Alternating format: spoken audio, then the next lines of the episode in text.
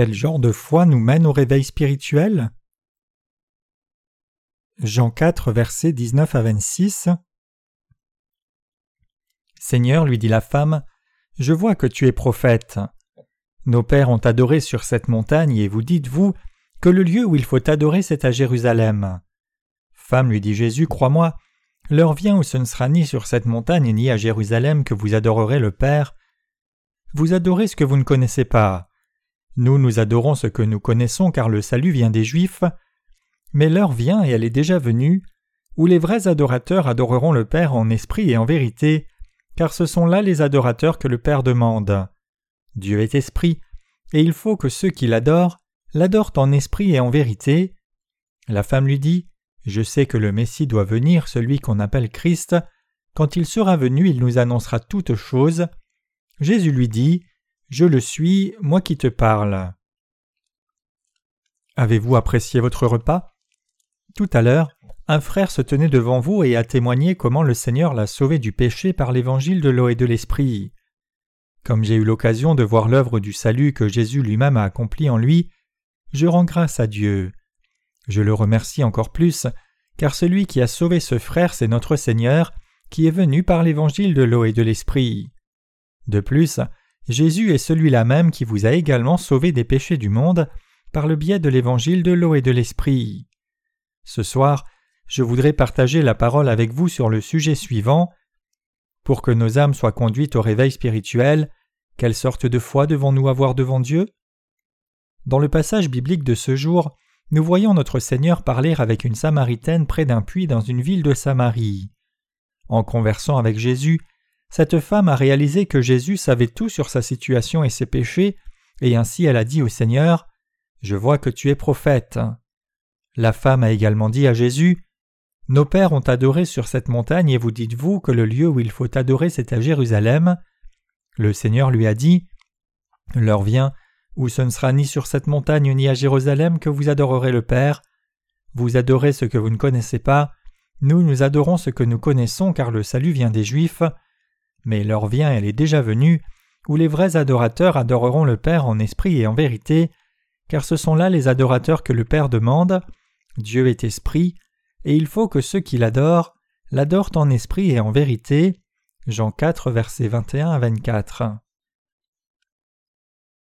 Qui sont ceux qui adorent Dieu en esprit et en vérité? Pour nous, adorer Dieu en esprit et en vérité, c'est adorer le Dieu saint après avoir été remis de tous nos péchés en croyant dans l'évangile de l'eau et de l'esprit.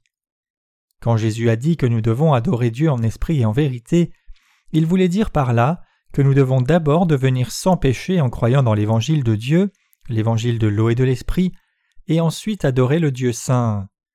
L'adoration spirituelle renvoie à l'honnête adoration des saints qui croient dans l'évangile de l'eau et de l'esprit avec leur cœur, ceux qui adorent Dieu en esprit et en vérité sont ceux qui ont reçu la rémission des péchés dans leur cœur en croyant dans l'évangile de l'eau et de l'esprit, et qui adorent Dieu après avoir reçu l'Esprit Saint. Croyez-vous dans l'évangile de l'eau et de l'esprit dans votre cœur? En d'autres termes, croyez-vous honnêtement dans l'évangile de l'eau et de l'esprit avec lequel Jésus-Christ a ôté tous vos péchés? Avez-vous été remis de tous vos péchés en croyant de tout cœur dans l'évangile de l'eau et de l'esprit? Ainsi, Dieu est en train de nous dire de croire dans la vérité de l'évangile de l'eau et de l'esprit et de l'adorer en esprit et en vérité. Pour que nous adorions Dieu en esprit et en vérité, nous devons demeurer avec ceux qui croient dans l'évangile de Dieu, l'évangile de l'eau et de l'esprit. Dieu dit qu'il est à la recherche des gens qui ont une telle foi et de leur communauté. Donc, ceux qui adorent Dieu en esprit et en vérité cherchent son Église. Même si nous sommes peut-être loin de l'Église, nous pouvons nous unir à l'Église de Dieu dans nos cœurs et nos pensées. Puisque notre foi est la même pour chacun d'entre nous, par la littérature, nous pouvons partager notre foi et nos cœurs avec les autres. Nos collègues d'outre-mer peuvent s'écrire l'un à l'autre par email ou par la poste. Dieu le Père est à la recherche de ceux qui ont reçu la rémission du péché en croyant dans l'évangile de l'eau et de l'esprit donné par Jésus et qui l'adorent en esprit et en vérité. La Samaritaine savait que le Messie viendrait sur cette terre et elle a aussi dit au Seigneur que lorsque le Messie serait venu, il nous annoncerait toutes choses. Jésus lui a alors dit à ce moment-là Je suis celui dont tu parles, je suis le Messie que vous attendez. Il lui dit Maintenant est venu le temps où vous pouvez adorer en esprit et en vérité. Nous pouvons maintenant venir devant Dieu et l'adorer en esprit et en vérité. En croyant dans l'évangile de l'eau et de l'esprit qui plaît à Dieu, nous pouvons être remis de tous nos péchés et l'adorer en esprit et en vérité. Dieu a dit qu'il accepterait l'adoration offerte par ceux qui ont une telle foi et qu'il serait glorifié par eux. Si l'on vénère Dieu en croyant dans l'évangile que nous connaissons maintenant et auquel nous croyons, c'est-à-dire l'évangile de l'eau et de l'esprit, alors l'adoration atteindra Dieu et il va effectivement l'accepter. Et Dieu accordera toutes les bénédictions spirituelles à de telles personnes, et il leur permettra d'accomplir l'œuvre de diffusion de l'Évangile sur cette terre, ce qui accomplit la justice de Dieu. Par conséquent, tous les chrétiens qui croient en Jésus comme leur Sauveur doivent d'abord recevoir la rémission des péchés afin qu'ils puissent offrir ce genre d'adoration spirituelle. Ainsi, vous-même devrez également examiner votre foi aujourd'hui et voir si vous adorez effectivement Dieu en esprit et en vérité. Pour avoir un réveil spirituel devant Dieu, vous devez d'abord déterminer si vous êtes spirituellement qualifié à offrir le genre d'adoration que Dieu accepterait avec plaisir, et vous devez d'abord croire dans l'évangile de l'eau et de l'esprit. C'est parce que Dieu nous a dit à tous de l'adorer en esprit et en vérité. Nous étions tous capables de devenir des enfants de Dieu en croyant dans l'évangile de l'eau et de l'esprit qu'il nous a donné. Tous les chrétiens s'efforcent aujourd'hui de recevoir la rémission des péchés dans leur cœur en croyant en Jésus comme leur Sauveur. Pourtant, la plupart d'entre eux ne connaissent pas l'évangile de l'eau et de l'esprit. C'est parce qu'ils sont ignorants du plan de salut de Dieu qui est caché dans l'Ancien et le Nouveau Testament. Comment alors les enfants d'Israël étaient-ils sauvés du péché à l'ère de l'Ancien Testament? Les Israélites étaient lavés de leurs péchés en se réunissant au tabernacle. Il y avait une maison de Dieu en Israël, dans laquelle son peuple pouvait se réunir afin d'être lavé des péchés devant Dieu. Là-bas, ceux qui reconnaissaient qu'ils avaient péché devant Dieu offraient des animaux sacrificiels. Maintenant, en cette époque aussi, il y a un endroit où les gens adorent Dieu spirituellement en croyant dans la parole de l'évangile de l'eau et de l'esprit. C'est un rassemblement de la famille de Dieu qui est devenu une en croyant à l'évangile de l'eau et de l'esprit. Cet endroit, c'est l'Église de Dieu.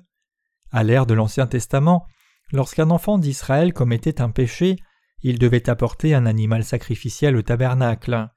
Il lui passait ainsi ses péchés en posant ses mains sur la tête de l'animal, versait son sang et donnait ce sang au sacrificateur. Ensuite, le sacrificateur prendra avec son doigt du sang de la victime, il en mettra sur les cornes de l'autel des holocaustes, et il répandra tout le sang au pied de l'autel. Le sacrificateur ôtera toute la graisse comme on ôte la graisse du sacrifice d'action de grâce, et il la brûlera sur l'autel, et elle sera d'une agréable odeur à l'Éternel. C'est ainsi que le sacrificateur fera pour cet homme l'expiation, et il lui sera pardonné. Lévitique 4, versets 30 à 31. C'était cela l'offrande pour le péché dans le système sacrificiel. Les Israélites recevaient la rémission du péché en offrant un tel sacrifice. Pour recevoir la rémission des péchés, ils devaient confesser leurs péchés à Dieu en disant Dieu, j'ai lutté contre d'autres personnes, j'ai volé et j'ai commis toutes sortes de péchés. Ils devaient ensuite poser leurs mains sur la tête de l'animal sacrificiel et lui passer leurs péchés. C'est alors seulement que ces péchés étaient transférés sur la tête de l'animal sacrificiel. Donc c'est en posant les mains sur une brebis ou sur un bouc sans tache que ceux de l'Ancien Testament pouvaient transférer leurs péchés. Dans l'Ancien Testament, les péchés du peuple étaient transférés sur la tête du sacrifice par l'imposition des mains, c'est la méthode de salut qui a été instituée par Dieu. Lévitique 1 verset 1 à 4, 4 verset 20 à 35. L'ensemble du système sacrificiel de l'Ancien Testament est une ombre de l'évangile de l'eau et de l'esprit que le Seigneur a donné dans le Nouveau Testament. Tous les rites sacrificiels de l'Ancien Testament étaient des ombres de l'évangile de l'eau et de l'esprit dont le Nouveau Testament parle. Examinons ici comment le peuple d'Israël dans l'Ancien Testament obtenait la rémission du péché. Ce monde est divisé entre deux ères, l'une est l'ère d'avant la venue de Jésus et l'autre est l'ère d'après sa venue. La période avant que Jésus ne vienne sur la terre est appelée l'ère de l'Ancien Testament, et le temps qui vient après l'accomplissement du ministère du salut par Jésus, c'est-à-dire après qu'il soit arrivé sur cette terre, qu'il ait reçu le baptême et qu'il soit mort sur la croix pour effacer les péchés du monde et nous sauver, et qu'il soit ressuscité des morts, et l'ère du Nouveau Testament. Comme cela, l'histoire de l'humanité est divisée en deux ères, avant l'avènement de Jésus sur cette terre et après son arrivée. Maintenant, c'est l'ère du Nouveau Testament, 2005 ans après la venue de Jésus sur cette terre. Plusieurs pays utilisent AD, Anno Domini, mot grec qui signifie pendant l'année de notre Seigneur, comme base calendaire. Des gens à travers le monde utilisent ce calendrier, des Philippins aux Américains, des Thaïlandais aux Nord-Coréens, des Chinois aux Esquimaux. Nul ne peut être remis de ses péchés par ses propres efforts, peu importe combien il pourrait essayer. La rémission des péchés de l'humanité est accomplie lorsque l'on croit dans l'évangile de l'eau et de l'esprit que le Seigneur nous a donné. Bien que notre Seigneur nous ait donné la vérité de l'évangile de l'eau et de l'esprit quand il est venu sur cette terre, beaucoup de gens de ce monde ne connaissent pas encore cette vérité. Cela signifie qu'il y a encore beaucoup de personnes qui recevront la rémission des péchés une fois qu'elles auront entendu cet évangile, donc si nous prêchons l'évangile, elles seront aussi sauvées. Pour parvenir à une compréhension correcte et concrète de l'évangile de l'eau et de l'esprit que le Seigneur Jésus a accompli, nous devrions d'abord examiner comment et par quels moyens Dieu a effacé les péchés de ceux qui vivaient avant la venue de Jésus. Il est écrit dans l'Ancien Testament que la rémission des péchés s'obtenait en faisant des offrandes à Dieu. Tournons-nous vers la parole de Dieu et jetons un œil sur le Lévitique chapitre 4. En particulier, les versets 27 à 31. Si c'est quelqu'un du peuple qui a péché involontairement en faisant contre l'un des commandements de l'Éternel des choses qui ne doivent point se faire, et en se rendant ainsi coupable, et qu'il vienne à découvrir le péché qu'il a commis, il offrira en sacrifice une chèvre, une femelle sans défaut, pour le péché qu'il a commis. Il posera sa main sur la tête de la victime expiatoire, qu'il égorgera dans le lieu où l'on égorge les holocaustes. Le sacrificateur prendra avec son doigt du sang de la victime, il en mettra sur les cornes de l'autel des holocaustes, et il répandra tout le sang au pied de l'autel. Le sacrificateur ôtera toute la graisse, comme on ôte la graisse du sacrifice d'action de grâce, et il la brûlera sur l'autel, et elle sera d'une agréable odeur à l'Éternel. C'est ainsi que le sacrificateur fera pour cet homme l'expiation, et il lui sera pardonné. Comme cela, le peuple de l'Ancien Testament offrait des sacrifices à Dieu pour leurs péchés. Dieu est saint. Donc pour faire que sa sainteté soit connue de tout le monde, Dieu a donné la parole de la loi qui a permis aux êtres humains de se rendre compte de leurs péchés. Examinons d'abord nos péchés à travers les dix commandements. Le Seigneur a donné dix statuts pour nous tous. Tu n'auras pas d'autre Dieu devant ma face. Tu ne te feras pas d'image taillée. Tu ne prendras point le nom de l'Éternel ton Dieu en vain. Souviens-toi du jour du sabbat pour le sanctifier. Tu honoreras tes parents. Tu ne tueras point. Tu ne commettras point d'adultère. Tu ne déroberas point. Tu ne porteras point de faux témoignages contre ton prochain tu ne convoiteras point la maison de ton prochain. Exode 20, versets 1 à 17. Les quatre premiers statuts sont des exigences que les êtres humains doivent observer envers Dieu, et les six autres statuts sont les exigences qui doivent être observées entre êtres humains. Dieu a dit que si l'un des Israélites transgressait un quelconque des statuts de sa loi, et qu'il se rende compte de son péché devant Dieu, alors pour qu'il soit lavé de ce péché, il devait apporter un animal sacrificiel à l'autel des holocaustes et poser ses mains sur la tête de l'offrande sans tache. Les péchés de cet homme étaient alors transférés sur l'animal sacrificiel. Dieu a également dit au peuple d'Israël qu'après avoir transféré leurs péchés par l'imposition des mains sur la tête de leur animal sacrificiel, ils devaient tuer l'animal, prendre son sang et le donner au sacrificateur. Le sacrificateur devait alors mettre ce sang sur les cornes de l'autel des holocaustes. Cela signifie que pour que nous nous approchions de Dieu, nous devons d'abord transférer nos péchés sur l'animal sacrificiel en posant les mains sur sa tête. Lévitique 1, versets 3 à 5. Parce que Dieu est saint, si nous voulons venir en sa présence, nous devons examiner si nous avons péché contre lui ou non.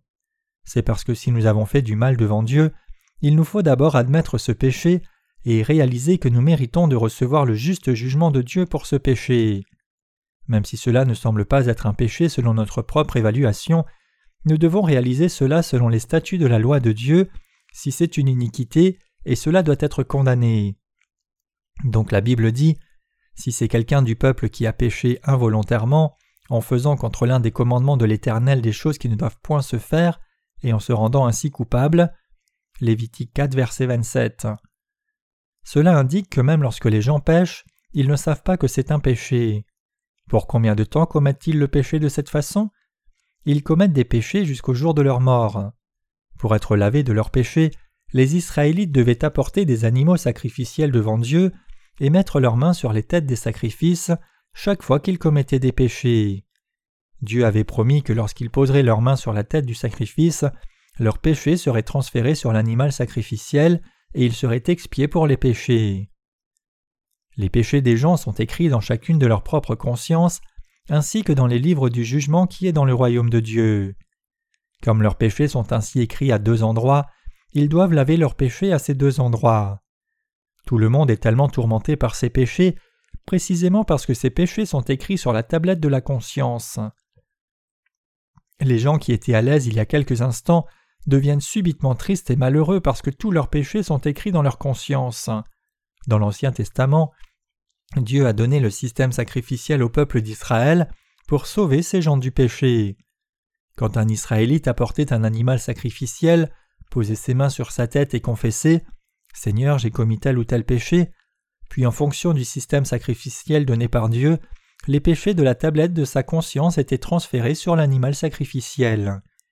Par conséquent, lorsque cet homme sacrifiait ainsi à Dieu la chair et le sang de l'animal sacrificiel en son nom, alors Dieu le sauvait de ses péchés. Voilà comment tout le monde dans l'Ancien Testament devait être remis de ses péchés. Le sacrificateur de l'Ancien Testament prenait le sang du sacrifice des mains de celui qui offrait le sacrifice et le mettait sur les cornes qui étaient sur les quatre coins de l'autel des holocaustes. Il le faisait parce que Dieu avait dit Car l'âme de la chair est dans le sang, je vous l'ai donné sur l'autel afin qu'il servît d'expiation pour vos âmes, car c'est par l'âme que le sang fait l'expiation. Lévitique 17, verset 11. Et il est dit aussi Et presque tout d'après la loi est purifié avec du sang, et sans effusion de sang il n'y a pas de pardon. Hébreu 9, verset 22. La vie d'un individu se trouve dans son sang. Le fait que le sang du sacrifice devait être mis sur les cornes de l'autel des holocaustes signifie que l'animal sacrificiel portait les péchés de celui qui offre le sacrifice et payait tout leur salaire. Ainsi, les animaux sacrificiels de l'Ancien Testament donnaient leur vie pour porter les péchés des Israélites. Ces animaux acceptaient leurs péchés en leur nom et mouraient à leur place. En d'autres termes, chaque pécheur dans l'Ancien Testament devait passer ses péchés à un animal sacrificiel en posant ses mains sur sa tête, puis il coupait sa gorge et prenait son sang, qu'il remettait ensuite au sacrificateur. Le sacrificateur mettait alors un peu de ce sang sur les cornes de l'autel des holocaustes, versait le reste sur le sol, coupait sa chair en morceaux, mettait la chair et la graisse sur le feu de l'autel des holocaustes, et les offrait à Dieu. C'est alors seulement que Dieu pouvait accepter ce sacrifice. Grâce à ce système sacrificiel du tabernacle, Dieu avait établi une manière de résoudre le problème du péché de l'humanité tout entière. Dieu ne peut pas juste nous dire As-tu commis le péché? Eh bien, je vais juste te déclarer de ma bouche que ce péché n'existe plus. C'est parce que Dieu est juste et honnête. Alors, pour effacer les péchés de l'humanité, ces péchés doivent être transférés sans faille sur une offrande sacrificielle et sa vie doit être sacrifiée. C'est seulement lorsque les péchés de quelqu'un sont condamnés par le prix de la vie d'un animal que l'on peut dire que le jugement du péché est achevé et que cette personne a reçu la rémission du péché. Les Coréens sont tellement miséricordieux que même quand quelqu'un leur fait du tort, ils sont prompts à tolérer cela et à dire simplement Ça va, ne vous inquiétez pas. Nous, Coréens, pardonnons tout du fait de cette bonne qualité naturelle. Mais le vrai pardon peut-il être atteint de cette manière devant Dieu? À moins que vous ne payiez le salaire du péché devant Dieu, le vrai pardon ne peut pas être atteint. Dieu est juste, il est complètement honnête, parce que Dieu est le Dieu d'amour et de justice, afin d'effacer les péchés de l'humanité parfaitement, en accord avec ces deux exigences d'amour et de justice, il a créé le système sacrificiel. Et il a fait que les gens transfèrent leurs péchés sur la tête d'un animal sacrificiel et tuent sans faille cet animal, conformément à la loi. C'est parce que Dieu aime l'humanité qu'il accepte un sacrifice juste qui est offert en passant les péchés d'un individu à l'animal sacrificiel, en tuant cet animal et en le brûlant. et dans les jours de l'Ancien Testament, Dieu a rendu tous ceux qui ont cru dans ce juste sacrifice sans péché. Les gens de l'Ancien Testament commettaient aussi le péché de façon répétée jour après jour, et tout au long de leur vie. Combien de fois les gens commettaient-ils des péchés dans une journée Si quelqu'un péchait dans la matinée en maudissant quelqu'un d'autre, il devait apporter l'une de ses brebis ou l'un de ses boucs au tabernacle et offrir le sacrifice d'expiation. Mais disons que cet homme, alors qu'il rentre chez lui après avoir offert le sacrifice, tombe sur une belle femme et la convoite dans son cœur. Cela signifierait alors qu'il a encore péché, il devra donc apporter un autre animal sacrificiel. Donc à l'époque de l'Ancien Testament, les enfants d'Israël élevaient du bétail tel que des taureaux, des brebis et des boucs pour effacer leurs péchés. Ils élevaient un grand nombre de têtes de bétail pour offrir des sacrifices à Dieu plutôt que pour les manger.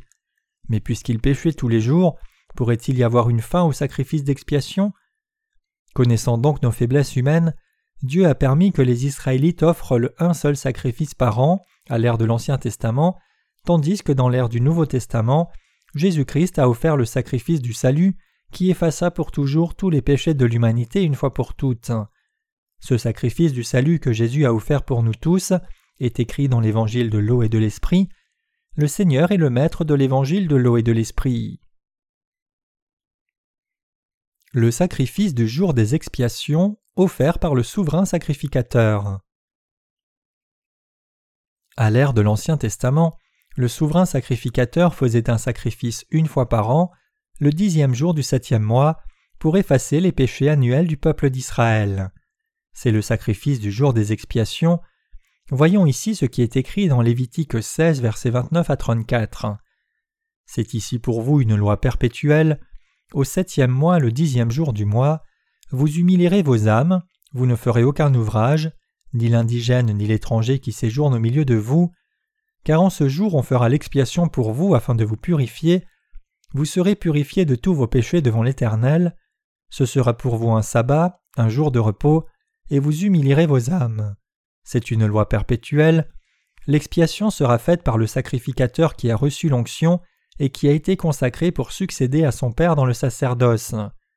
Il se revêtira des vêtements de lin, des vêtements sacrés, il fera l'expiation pour le sanctuaire de sainteté, il fera l'expiation pour la tente d'assignation et pour l'autel, et il fera l'expiation pour les sacrificateurs et pour tout le peuple de l'assemblée. Ce sera pour vous une loi perpétuelle. Il se fera une fois chaque année l'expiation pour les enfants d'Israël, à cause de leurs péchés. On fit ce que l'Éternel avait ordonné à Moïse. Aaron a été le premier souverain sacrificateur d'Israël et pour faire l'expiation pour le peuple d'Israël, une fois par an, il passait leur péché à un animal sacrificiel en posant ses mains sur sa tête. La rédemption était accomplie lorsque les péchés d'un individu étaient transférés sur un animal expiatoire et étaient ainsi expiés. Dieu a fixé le dixième jour du septième mois comme le jour pendant lequel les péchés annuels du peuple d'Israël étaient effacés. En ce jour, au nom de tout le peuple, le souverain sacrificateur transférait leurs péchés annuels sur un animal sacrificiel, prenait son sang, l'apportait dans le lieu très saint, aspergeait sur le propitiatoire au-dessus de l'arche et brûlait sa chair. Lisons Lévitique 16, versets 6 à 15.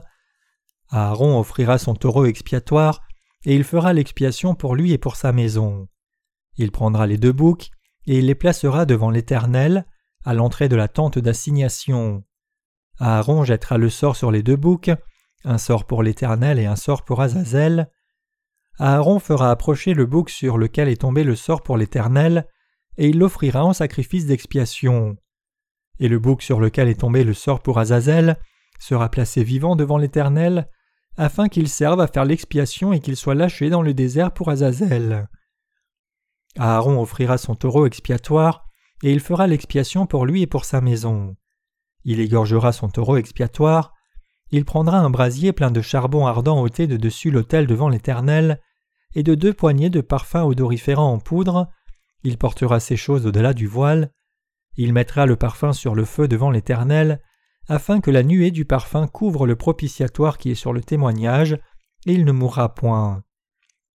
Il prendra du sang du taureau, et il fera l'aspersion avec son sang sur le devant du propitiatoire vers l'Orient, il fera avec son doigt sept fois l'aspersion du sang devant le propitiatoire.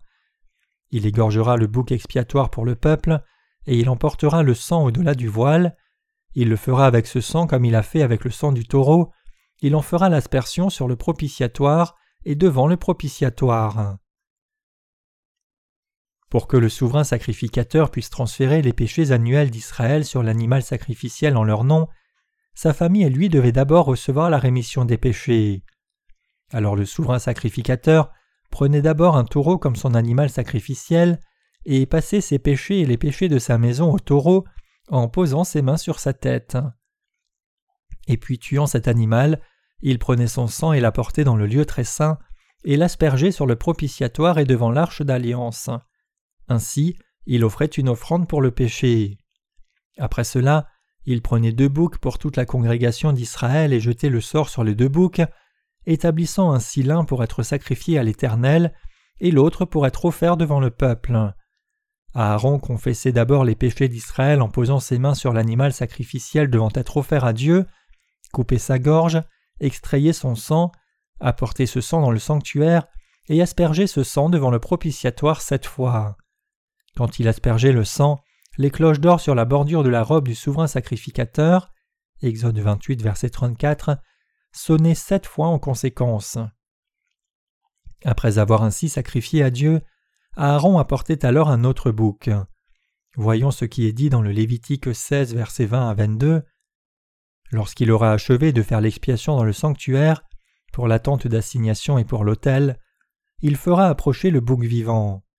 Aaron posera ses deux mains sur la tête du bouc vivant, et il confessera sur lui toutes les iniquités des enfants d'Israël, et toutes les transgressions par lesquelles ils ont péché, il les mettra sur la tête du bouc, puis il le chassera dans le désert à l'aide d'un homme qui aura cette charge.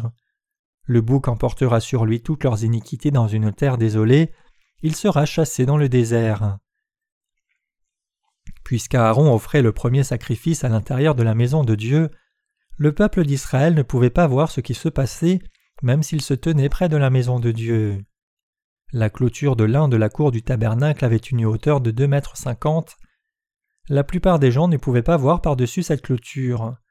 À l'intérieur de cette clôture, il y avait l'autel des holocaustes et la cuve d'airain, et juste après la cuve était le tabernacle, c'est-à-dire le sanctuaire.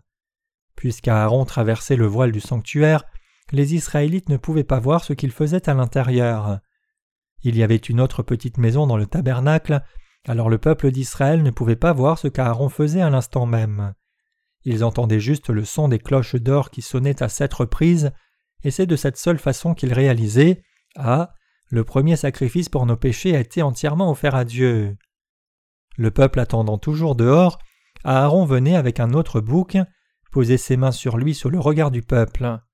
Le verset 21 dit Aaron posera ses deux mains sur la tête du bouc vivant, et il confessera sur lui toutes les iniquités des enfants d'Israël, et toutes les transgressions par lesquelles ils ont péché, il les mettra sur la tête du bouc, puis il le chassera dans le désert, à l'aide d'un homme qui aura cette charge. Toutes les iniquités ici font référence à tout péché. Il se réfère à tous les péchés que le peuple d'Israël commettait intentionnellement ou non tout au long de l'année à cause de leur faiblesse. Aaron confessait tous les péchés et les offenses annuelles des Israélites en disant Seigneur, les enfants d'Israël ont commis l'adultère, le meurtre et le vol, ils ont manqué d'honorer leurs parents, ils se sont dressés contre toi, et ils ont fait des choses stupides. Après avoir ainsi confessé leurs péchés, Aaron ôtait alors ses mains de la tête du bouc. Le bouc n'était pas tué immédiatement après qu'Aaron ait ôté ses mains. Qu'est-ce que j'ai dit de voir se passer lorsqu'Aaron posait ses mains sur le sacrifice? Les péchés annuels du peuple étaient transférés sur la tête du bouc. L'imposition des mains signifie transférer quelque chose. Quant à Aaron en tant que représentant du peuple d'Israël, poser ses mains sur la tête du bouc et confesser le peuple d'Israël a commis tel ou tel péché, les péchés annuels du peuple étaient transférés sur le bouc. Après avoir passé les péchés sur le bouc, Aaron le confiait alors à quelqu'un d'autre afin qu'il le mène au désert. Cet homme conduisait ensuite le bouc vers un désert complètement aride et sans eau, et l'y abandonnait avant de rentrer. Le bouc errait ensuite dans ce désert jusqu'à sa mort, tout en portant toutes leurs fautes et tous leurs péchés sur lui. Pourquoi le bouc mourait-il? C'est parce que le bouc acceptait tous les péchés commis toute l'année par le peuple d'Israël. La Bible dit Car le salaire du péché c'est la mort, mais le don gratuit de Dieu c'est la vie éternelle en Jésus-Christ notre Seigneur. Romains 6, verset 23. Cela signifie que bien que l'amour qui se trouve en Jésus-Christ nous apporte la vie éternelle et le salut, le péché n'est jamais toléré devant Dieu. Il faut alors qu'il soit payé par le prix de la vie.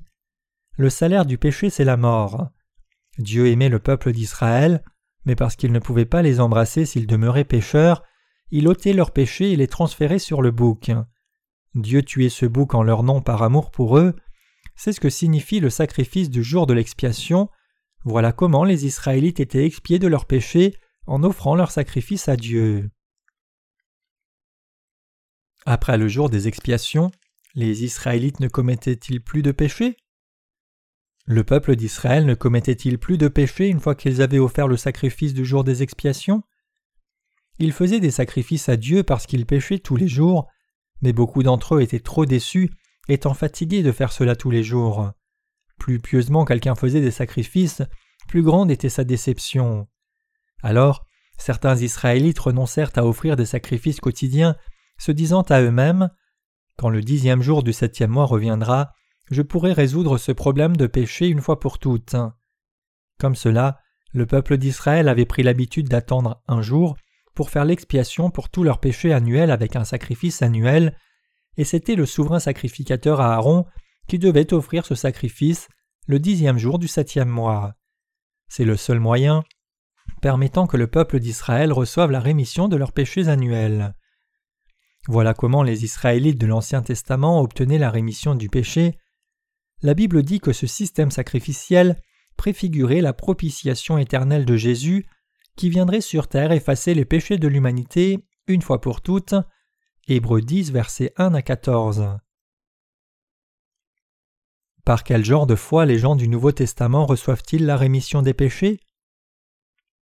Nous vivons maintenant dans l'ère du Nouveau Testament, après la venue de Jésus sur cette terre. Par quel genre de foi recevons-nous la rémission du péché? À l'ère de l'Ancien Testament, le peuple d'Israël recevait la rémission du péché en croyant qu'Aaron avait transféré tous leurs péchés sur l'animal sacrificiel, une fois pour toutes, en posant ses mains en leur nom sur la tête de l'animal. À l'ère du Nouveau Testament, la rémission des péchés est obtenue en croyant que tous les péchés de ce monde ont été transférés sur Jésus une fois pour toutes, lorsque Jean-Baptiste, qui jouait un rôle similaire à celui d'Aaron, a baptisé Jésus sous la forme de l'imposition des mains. En d'autres termes, c'est en croyant dans la vérité de l'évangile de l'eau et de l'esprit que l'on est remis de tous ses péchés pour entrer dans le royaume de Dieu. La Samaritaine au sujet de laquelle nous lisons aujourd'hui a dit aussi Je sais que Jésus-Christ le Messie arrive. Mais qu'est-ce que Jésus lui a dit? Il lui a dit qu'il était celui dont elle parlait. En d'autres termes, la rémission des péchés est reçu en croyant que Jésus est venu comme le Messie, a accepté tous nos péchés par son baptême, et a payé tout le salaire de nos péchés en versant son sang et en mourant sur la croix. Voyons ce qui est écrit en Matthieu 3, versets 13 à 17. Alors Jésus vint de la Galilée au Jourdain vers Jean pour être baptisé par lui, mais Jean s'y opposait en disant C'est moi qui ai besoin d'être baptisé par toi et tu viens à moi. Jésus lui répondit Laisse faire maintenant, car il est convenable que nous accomplissions ainsi tout ce qui est juste. Et Jean ne lui résista plus. Dès que Jésus eut été baptisé, il sortit de l'eau, et voici les cieux s'ouvrir, et il vit l'Esprit de Dieu descendre comme une colombe et venir sur lui. Et voici, une voix fit entendre des cieux ces paroles Celui-ci est mon Fils bien-aimé, en qui j'ai mis toute mon affection. Jésus a été incarné, et il est né par le corps de la Vierge Marie et selon les instructions de l'ange Gabriel, il a été nommé Jésus. Matthieu 1 verset 21 dit Elle enfantera un fils et tu lui donneras le nom de Jésus, c'est lui qui sauvera son peuple de ses péchés. Le nom Jésus signifie le Sauveur. Jésus est le Fils de Dieu lui-même, et ce Dieu lui-même qui a créé l'univers et tout ce qu'il contient. Pourtant, parce que les êtres humains que Dieu a faits sont tombés dans le péché et devaient porter la juste condamnation du péché, il est venu pour nous, incarné dans la chair d'un homme, pour délivrer du péché ses créatures.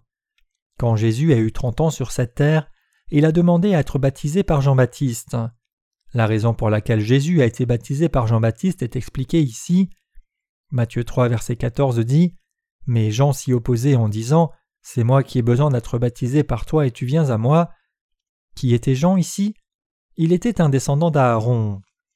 Le souverain sacrificateur travaillait seulement entre l'âge de trente ans et l'âge de cinquante ans. Quand le souverain sacrificateur atteignait cinquante ans, il prenait sa retraite du sacerdoce. Et une fois qu'il transmettait son sacerdoce à son fils en posant ses mains sur lui, ce fils commençait à travailler comme le nouveau souverain sacrificateur pour représenter le peuple d'Israël. Lorsque ce souverain sacrificateur atteignait l'âge de cinquante ans, il transmettait aussi son sacerdoce à son fils. La fonction de souverain sacrificateur était transmise de génération en génération, jusqu'à ce que finalement elle se soit immobilisée sur un homme dont le nom est Jean-Baptiste. C'est Dieu qui a envoyé Jean-Baptiste sur cette terre et l'a établi pour être le représentant de l'humanité. Nous pouvons voir cela en regardant la généalogie de Jean-Baptiste et ce que Jésus a dit à propos de cet homme. Le père de Jean-Baptiste était Zacharie. Comme décrit dans Luc, Zacharie était un descendant d'Aaron et un sacrificateur de la classe d'Abia, l'un des petits-fils d'Aaron. Luc 1 verset 5, 1 Chronique 24 verset 1 à 10.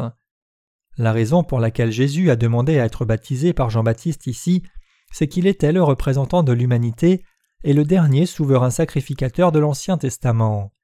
Alors, c'était Jean-Baptiste qui a transféré les péchés de ce monde sur Jésus en le baptisant. Pourquoi Jésus est-il venu au Jourdain? Il est allé vers Jean-Baptiste dans le but d'accepter nos péchés, juste comme le bouc émissaire de l'Ancien Testament. C'est la raison pour laquelle Jésus a voulu être baptisé par Jean-Baptiste dans le Jourdain et pour laquelle Jean-Baptiste devait baptiser Jésus. Pourtant, lorsque Jésus est apparu soudainement et a dit à Jean-Baptiste Baptise-moi, Jean-Baptiste a reconnu qui était Jésus et il a dit Comment pourrais-je te baptiser alors que c'est moi qui devrais être baptisé par toi? Ici, nous pouvons voir que le devoir de Jean-Baptiste est différent de celui de Jésus-Christ.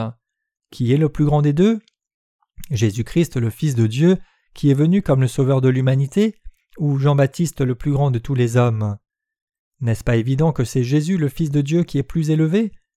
Mais Jésus a abaissé sa tête volontiers devant Jean-Baptiste et lui a dit Laisse faire maintenant, car il est convenable que nous accomplissions ainsi tout ce qui est juste. Matthieu 3, verset 15. Jésus a voulu dire Tu dois me baptiser pour transférer tous les péchés de tous les hommes de ce monde sur moi. Je dois devenir la propitiation pour ces péchés, et toi, en tant que descendant d'Aaron, tu dois transférer les péchés de l'humanité sur moi, une fois pour toutes en posant tes mains sur ma tête. Comme tu me baptises et que je suis baptisé par toi, je peux sauver tous les êtres humains de leurs péchés et de la condamnation, donc tu dois le permettre maintenant. Tout le monde sur cette terre a commis le péché, et tous les hommes pêchent jusqu'au jour où ils meurent. Le peuple d'Israël a porté des animaux sacrificiels à Dieu pour leurs péchés et leur culpabilité, et le peuple du Nouveau Testament doit également apporter une offrande sacrificielle à Dieu le Père pour les péchés et la culpabilité, poser les mains sur la tête de ces offrandes et croire que l'offrande porte tous les péchés. C'est alors seulement qu'on est lavé de tout péché. Tout le monde commet des péchés de sa naissance jusqu'à sa mort. Pour être honnête devant Dieu, nous avons tous commis des péchés dans notre vie jusqu'à présent, nous sommes même en train de pécher maintenant et nous continuerons de pécher dans l'avenir, même si nous devrions vivre pendant cent ans. N'allons pas nous retrouver en train de commettre le péché de nouveau? Bien sûr, nous allons commettre le péché. Ne sommes-nous pas tous entachés? Nous sommes tous en effet. Toutes ces tâches sont des péchés devant Dieu, et ces péchés sont commis à la fois avec nos cœurs et nos actes. Mais la plupart des gens pensent que seul ce qui est commis par leurs actes constitue un péché. Néanmoins, la Bible dit que tous les péchés commis aussi bien avec le cœur qu'avec les actes font tous partie du péché du monde, et elle déclare qu'en se faisant baptiser, le Seigneur a enlevé tous ces péchés du monde. Jésus a dit Laisse faire maintenant, car il est convenable que nous accomplissions ainsi tout ce qui est juste. En disant à Jean-Baptiste de lui permettre d'être baptisé, Jésus a expliqué la raison pour laquelle il devait être baptisé. Le Seigneur a dit Il est convenable que tu transfères tous les péchés de tous les hommes sur moi, en posant tes mains sur moi et en me baptisant, pour que je sauve l'humanité tout entière, en recevant ce baptême, acceptant ainsi tous les péchés de tous les hommes, et en étant crucifié à mort. Tu dois donc me baptiser, et je dois être baptisé par toi. Jésus a été baptisé par Jean-Baptiste à la manière de l'imposition des mains. c'est à ce moment qu'il a pris pour toujours sur lui tous les péchés de ce monde. C'est pourquoi il pouvait aller à la croix et devenir l'offrande sacrificielle pour les péchés de l'humanité. C'est comme cela que Jésus a été baptisé par Jean-Baptiste. Aujourd'hui, les gens sont lavés de leurs péchés et libérés de la condamnation de ces péchés en croyant que Jésus a porté les péchés de ce monde en étant baptisé par Jean-Baptiste et qu'il a expié la condamnation du péché en étant crucifié. Par conséquent, ceux qui croient en Jésus sont baptisés au nom de Dieu le Père, le Fils et le Saint-Esprit. Le vrai baptême doit être reçu après avoir cru dans l'évangile de l'eau et de l'Esprit. Le baptême par immersion, où les mains sont posées sur la tête d'un individu et son corps complètement immergé dans l'eau, c'est le bon baptême. Le baptême par effusion, où l'eau est tenue dans un récipient et juste aspergée, est une forme abrégée de baptême. Le baptême est également effectué en posant les mains sur la tête, et cela renvoie à l'imposition des mains dans l'Ancien Testament. Le fait que Jean-Baptiste ait posé ses mains sur la tête de Jésus était le transfert sur Jésus des péchés de tous les hommes de ce monde, le fait que Jésus soit entré dans l'eau, les mains de Jean-Baptiste étant posées sur lui, manifeste la mort du Seigneur, et le fait qu'il ressorte de cette eau signifie sa résurrection. Ce mot baptême implique des significations spirituelles telles que être lavé, être enterré, être transféré et être passé à. Nous les hommes commettons le péché tout au long de notre vie. Cependant, Jésus a été baptisé par Jean-Baptiste. Quand Jésus a été baptisé par Jean-Baptiste, les péchés du monde ont été transférés sur lui. Tous les péchés de l'humanité tout entière ont été transmis à Jésus. Est-ce que les péchés dans votre cœur ont été lavés ou non? Ils ont déjà été lavés. Donc si vous croyez que Jésus a été baptisé pour accepter tous vos péchés et les miens, alors les péchés de votre cœur seront lavés immédiatement. Même si vous avez fait du tort aussi bien à Dieu qu'à l'homme, vos péchés sont lavés lorsque vous croyez que tous ces péchés ont déjà été transférés sur Jésus quand il fut baptisé. Seigneur, je crois en cela, tu es mon Sauveur. C'est par la foi que vos péchés sont immédiatement lavés. C'est pourquoi, lorsque Jésus est sorti de l'eau après son baptême, Dieu le Père a dit que Jésus était son Fils bien-aimé, en qui il avait mis toute son affection. Jésus était le Fils de Dieu, et selon la volonté de Dieu le Père, il a accepté tous les péchés de l'humanité tout entière à travers Jean-Baptiste, le représentant de l'humanité. Dieu le Père ne voulait pas que tout le monde pose ses mains sur son Fils Jésus. Si tout le monde devait poser ses mains sur Jésus, il serait encore vivant sur cette terre et n'aurait pas pu aller à la croix. Il est dit que la population mondiale actuelle est de 6,5 milliards. J'ai fait un petit calcul. Si tous ces gens se mettaient en rang et que chacun d'entre eux pose ses mains sur Jésus, même si c'est juste pour une seconde, il faudrait plus de 206 ans.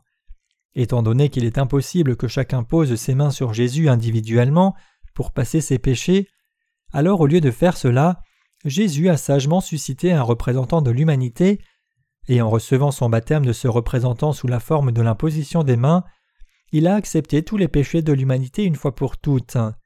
C'est grâce à ce baptême que Jésus a accepté tous les péchés du monde une fois pour toutes. Jésus est l'agneau de Dieu qui ôta les péchés du monde, et il est le sauveur de l'humanité qui porta ses péchés et versa son sang. Voyons ce que la parole de Dieu dit ici.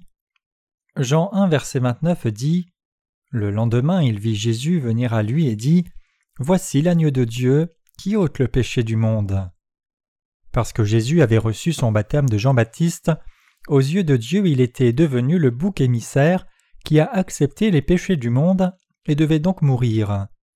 Jésus a porté les péchés du monde, tout comme le bouc émissaire portait les péchés annuels de tous les Israélites à l'époque de l'Ancien Testament, lorsque Jésus fut baptisé, il a accepté tous les péchés du monde et a parfaitement accompli toutes choses pour nous, et par conséquent il portait désormais les péchés du monde.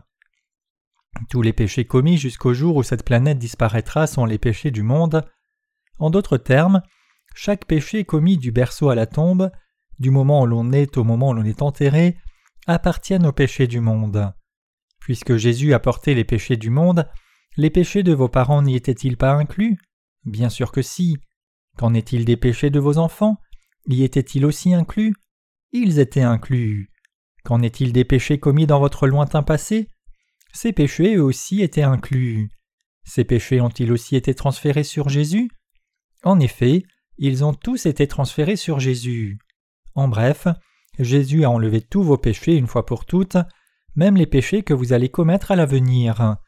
Et puisque Dieu aime non seulement vous, mais tout le monde sur cette planète, il a accepté tous les péchés de l'humanité une fois pour toutes. Jésus a permis à chacun d'être sauvé en croyant juste en lui comme son sauveur.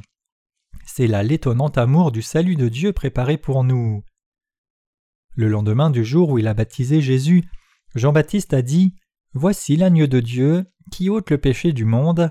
Jean 1, verset 29.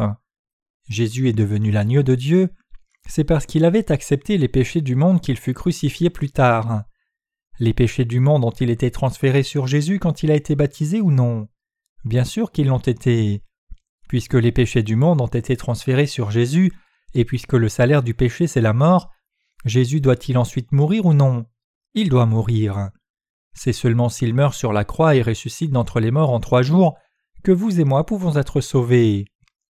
Parce que Jésus a été baptisé, a porté les péchés du monde et mort sur la croix et nous a sauvés, c'est en croyant dans ce Jésus que nous sommes libérés de tout péché, tous nos péchés sont effacés, et nous devenons fils de Dieu devant entrer au ciel. C'est pourquoi nous devons accorder une grande attention au fait que Jésus ait porté les péchés du monde. Le Seigneur a enlevé même les péchés que nous allons commettre à l'avenir. Même si nous n'avons aucun mérite devant Jésus, et même si nous ne pouvons pas lui offrir grand-chose et n'avons rien fait pour lui, en croyant en Jésus, nous avons été remis de tous les péchés de notre cœur. Ce n'est pas parce que nous avons une sorte de mérite que nous avons atteint notre salut, mais tout ceci est en croyant en Jésus.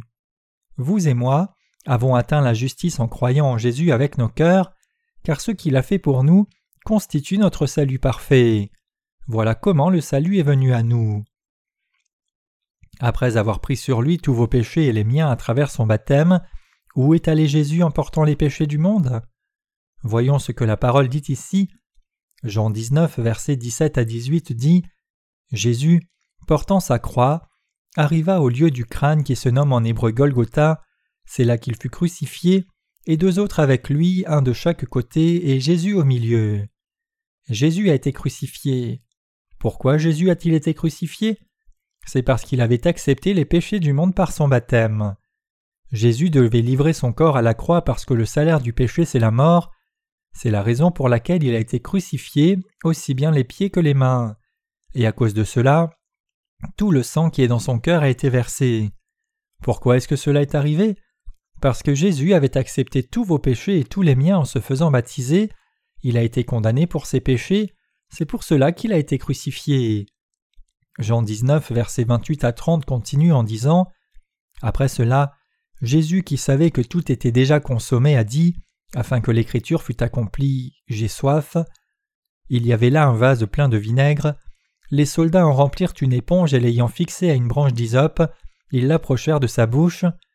Quand Jésus eut pris le vinaigre, il dit Tout est accompli, et baissant la tête, il rendit l'esprit. Mes chers croyants, quand Jésus est mort sur la croix, il a dit Tout est accompli. Il était venu sur la terre pour nous rendre sans péché, et il a achevé ce travail en se faisant baptiser par Jean-Baptiste et en versant son sang sur la croix jusqu'à la mort. Voyons ce que dit Hébreu 10, versets 5 à 18 ici. C'est pourquoi Christ entrant dans le monde dit Tu n'as voulu ni sacrifice ni offrande, mais tu m'as formé un corps. Tu n'as agréé ni holocauste ni sacrifice pour le péché. Alors j'ai dit Voici je viens. Dans le rouleau du livre il est question de moi, pour faire au Dieu ta volonté. Après avoir dit d'abord Tu n'as voulu et tu n'as agréé ni sacrifice ni offrande, ni holocauste ni sacrifice pour le péché, ce qu'on offre selon la loi, il dit ensuite Voici je viens pour faire ta volonté. Il abolit ainsi la première chose pour établir la seconde. C'est en vertu de cette volonté que nous sommes sanctifiés par l'offrande du corps de Jésus-Christ, une fois pour toutes. Et tandis que tout sacrificateur fait chaque jour le service et offre souvent les mêmes sacrifices, qui ne peuvent jamais ôter les péchés, lui, après avoir offert un seul sacrifice pour les péchés, s'est assis pour toujours à la droite de Dieu, attendant désormais que ses ennemis soient devenus son marchepied. Car par une seule offrande, il a amené à la perfection pour toujours ceux qui sont sanctifiés. C'est ce que le Saint-Esprit nous atteste aussi, car après avoir dit Voici l'alliance que je ferai avec eux, après ces jours-là, dit le Seigneur, Je mettrai mes lois dans leur cœur et je les écrirai dans leur esprit, il ajoute, et je ne me souviendrai plus de leurs péchés ni de leurs iniquités. Or, là où il y a pardon des péchés, il n'y a plus d'offrande pour le péché. Mes chers croyants, Dieu dit ici en Hébreux 10, versets 16 à 18 Voici l'alliance que je ferai avec eux après ces jours-là, dit le Seigneur. Je mettrai mes lois dans leur cœur et je les écrirai dans leur esprit. Il ajoute Et je ne me souviendrai plus de leurs péchés ni de leurs iniquités. Or là où il y a pardon des péchés, il n'y a plus d'offrande pour le péché. Pourquoi Dieu a-t-il dit cela? Le Seigneur a dit cela pour expliquer qu'après qu'il soit venu sur cette terre et qu'il ait accompli notre salut à la perfection, Dieu a fait une alliance avec nous, promettant que pour nous qui croyons dans l'évangile de l'eau et de l'esprit, il placerait sa loi du salut dans nos cœurs. Dieu dit qu'il ne se souviendrait plus de nos péchés, de nos iniquités. Pourquoi? Parce que, dit le Seigneur, j'ai effacé tous vos péchés. Lorsque j'ai eu trente ans après ma naissance sur cette terre, n'ai-je pas pris sur moi tous vos péchés? Cela n'est-il pas écrit ici? La Bible parle de ce que j'ai fait lorsque je suis arrivé sur cette terre. N'avez-vous pas vu et entendu cela? Pour ceux qui croient cela, Dieu a donné une nouvelle loi dans leur cœur. Le Seigneur ne se souvient plus d'aucun de nos péchés. Pourquoi? Parce que quand il est venu sur cette terre, il a accepté tous nos péchés en se faisant baptiser par Jean-Baptiste, a été condamné à mort à la croix, et ressuscité des morts en trois jours, et il est maintenant assis à la droite du trône de Dieu, parce qu'il est ainsi devenu notre Sauveur, et parce qu'il a effacé tous nos péchés, il a aussi éradiqué ses péchés parce que ses croyants sont toujours faillibles. C'est pourquoi Dieu dit qu'il ne va plus se souvenir de nos péchés. Acceptez-vous cela, mes chers croyants? Dieu dit aussi au verset 18 Or là où il y a pardon des péchés, il n'y a plus d'offrande pour le péché. Cela signifie que Dieu a remis les péchés du monde. Tout comme les péchés annuels du peuple d'Israël avaient été transférés sur le bouc émissaire, à travers l'imposition des mains du souverain sacrificateur dans l'Ancien Testament, lorsque Jésus fut baptisé sur cette terre, il a pris lui-même à jamais tous les péchés. Avez-vous compris cela? Êtes-vous une personne ou un animal? Jésus n'a pas porté les péchés des animaux, mais Jésus a porté chacun des péchés de tous les êtres humains, sans tenir compte du fait qu'ils soient blancs ou noirs, jeunes ou vieux, bouddhistes, musulmans ou confucianistes. Jésus a pris sur lui même les péchés de vos ancêtres. Même si je ne sais de combien de générations remonte votre généalogie, et pendant combien de générations elle se poursuivra jusqu'à la fin du monde, Jésus a néanmoins porté tous les péchés de votre maison. C'est pourquoi Jésus est le sauveur de toute l'humanité, il est le sauveur de tous. Avez-vous encore des péchés? Non, il n'y en a plus. Est-il possible que vos péchés existent jusqu'à présent? Non, c'est impossible. Lisons Hébreux 10, versets 19 à 22 ici. Ainsi donc, frères, puisque nous avons au moyen du sang de Jésus une libre entrée dans le sanctuaire, par la route nouvelle et vivante qu'il a inaugurée pour nous au travers du voile, c'est-à-dire de sa chair, et puisque nous avons un souverain sacrificateur établi sur la maison de Dieu, approchons-nous avec un cœur sincère, dans la plénitude de la foi, les cœurs purifiés d'une mauvaise conscience et le corps lavé d'une eau pure. En croyant au baptême de Jésus reçu quand il vint sur cette terre, nous obtenons le courage d'entrer dans le saint ciel où Dieu habite grâce au sang de Jésus. Il est mort sur la croix à cause de ce baptême. Nous pouvons entrer au paradis par un nouveau mode de vie qu'il a consacré pour nous à travers le voile, c'est-à-dire sa chair. Notre Seigneur a effacé tous vos péchés et les miens avec sa chair. Le plus jeune d'entre nous, c'est le frère Dangwook. Quand il grandira, il va se marier, il aura des enfants. Qu'en est-il des péchés de ses enfants alors? Jésus a-t-il effacé leurs péchés aussi quand il a été baptisé? Ou les a-t-il laissés? Il les a tous effacés il y a environ deux mille ans. Jésus a vécu sur cette terre pendant trente-trois ans. À l'âge de trente ans, il a reçu son baptême et à l'âge de trente-trois ans, il est mort sur la croix et ressuscité des morts et monté au ciel. Et le Seigneur a promis qu'il reviendrait un jour. Vous et moi qui vivons dans cette présente époque sommes rendus justes en écoutant et en croyant dans nos cœurs ce qui est arrivé il y a deux mille ans nous sommes sauvés de nos péchés, cette œuvre de salut que Jésus a accomplie il y a deux mille ans a été efficace pour tout le monde, dans le passé, est toujours efficace, et elle le restera pour toujours efficace. L'efficacité de l'évangile de puissance que le Seigneur nous a donné est éternelle.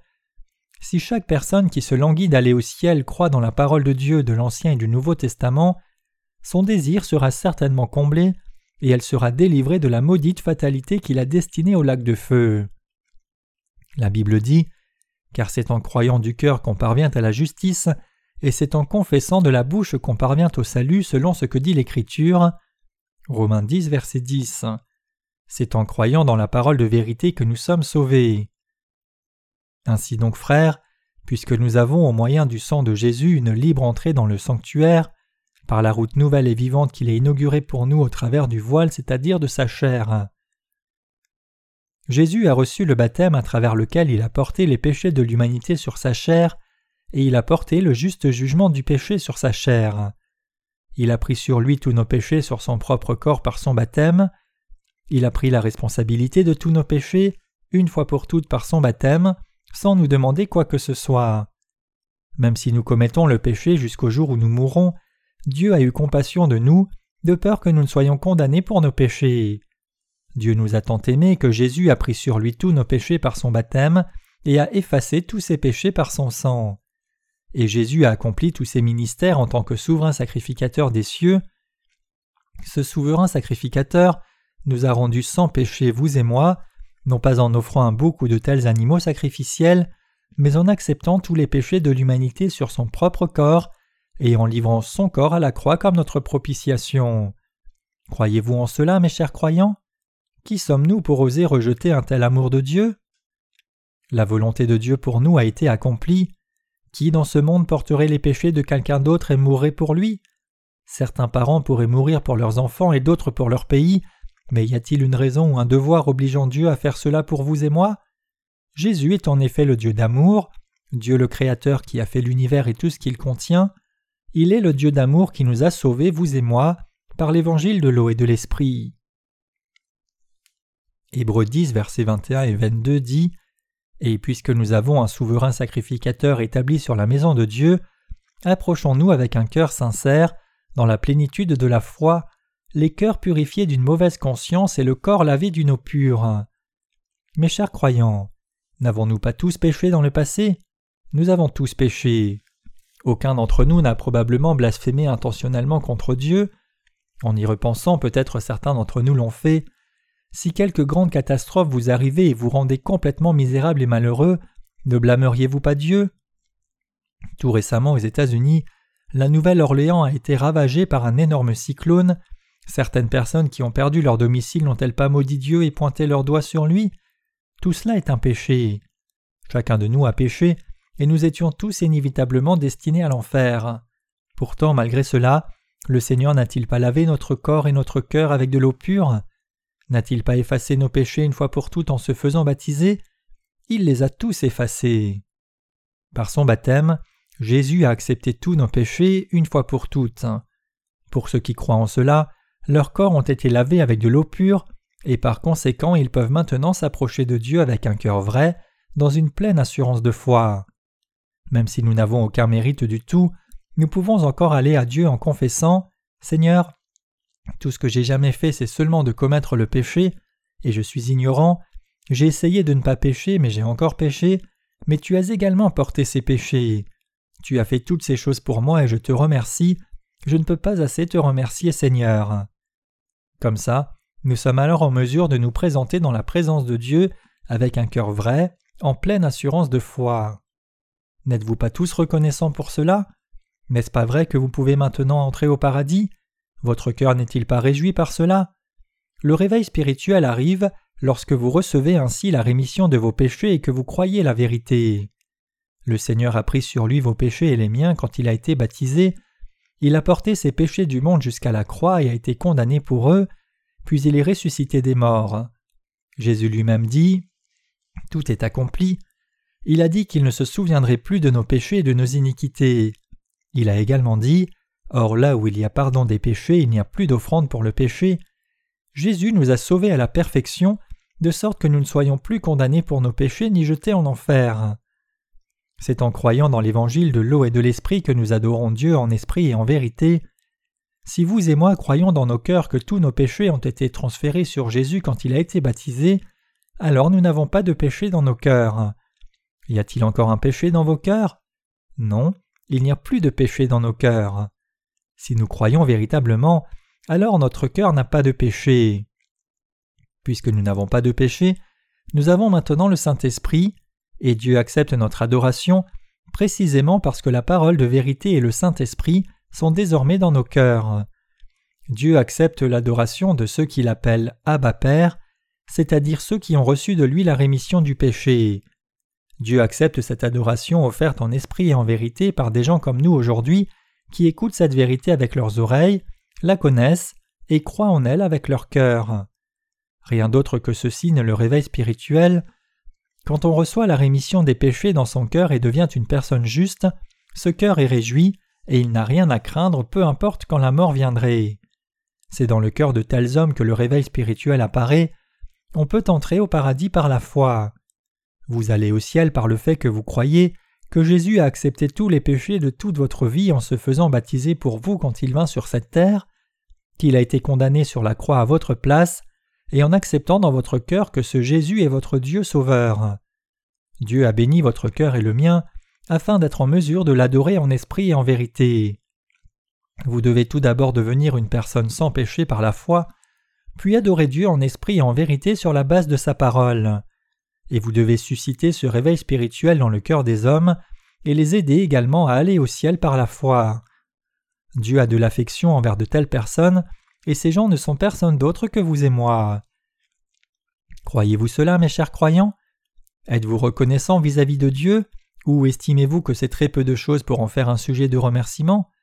Vous devriez remercier Dieu. Moi aussi, je crois autant que vous. Si le Seigneur n'avait pas effacé mes péchés, j'aurais péri dans le monde depuis longtemps.